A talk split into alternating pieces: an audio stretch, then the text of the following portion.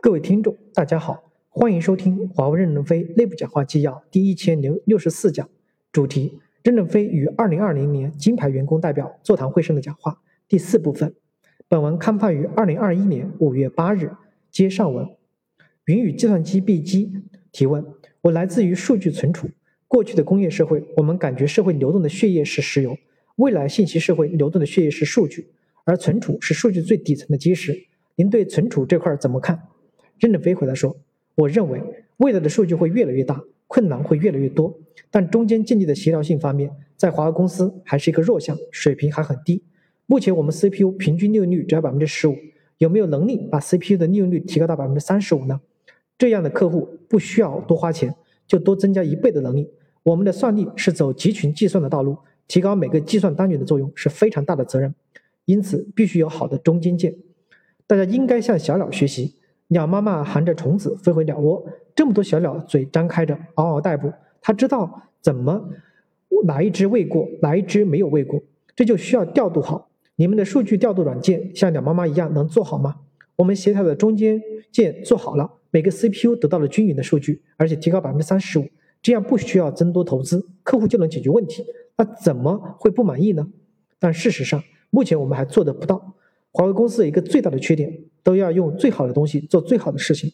比如买菜的大妈使用的存储系统需要最好的吗？需要用石英玻璃来制作吗？不需要。可能买完菜收完钱，数据就不要了。那我们的存储有没有分类？对不同的客户采用不同的方式来降低客户的负担呢？我在云的讲话纪要，徐志军加了一句话：极简的架构，极低的成本。我加几句话：极简的组织架构，极简的可靠合理的流程。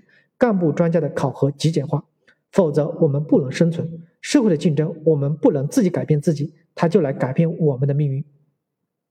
运营商 B 机提问：我来自运营商 B 机 MSD。过去一年，我们主要做数字化的工具来支撑 BCM 的业务的运行。在运营商领域的数字化拓展能力上，你有什么样的指标、指示和要求？任正非回答说。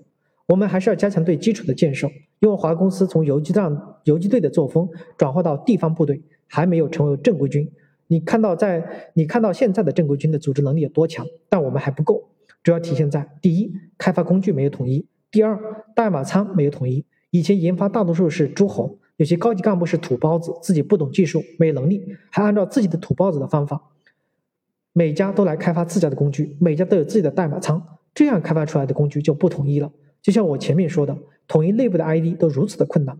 如果不是公司强力让这几个部门联合起来进行统一，那公司现在还是有一堆一样松散的组织。以前的老师傅就会说：一要手艺巧，二要工具妙。华为公司在工具问题上重视程度不够，我们要统一诸侯。现在公司文件已有要求，所有的干部都要通过资格考试，如果不具备这种资格，就要换岗。去年软件系统的干部下台率好像是百分之六十九，并不是说都辞职了。而是转居到别的岗位上去了。全球采购认证管理部提问：我来自于生产采购认证部，现在国际环境的变化很大，我们与国外供应商接触有很大的阻碍，并且越来越难了。您有什么样的建议？任正非回答说：首先要好好合作，诚心诚意的与别人合作。工作本来就很难，没有困难，凭什么你们拿这么高的工资？有困难就说明我们做不到，别人做不了，说明了我们的价值。人类社会没有哪一步的前进是容易的。我建议大家看一看《觉醒年代》。在共产党成立初期，李大钊、陈独秀为了推动革命，脱下长衫，走入工农，到工厂去教人们识字，提高大家的文化水平，传播革命的道理。百年来，我们走过了多少曲折？这么重要的电视剧，大家一定要看。谢谢大家，再见。感谢您的收听，敬请期待下一代内容。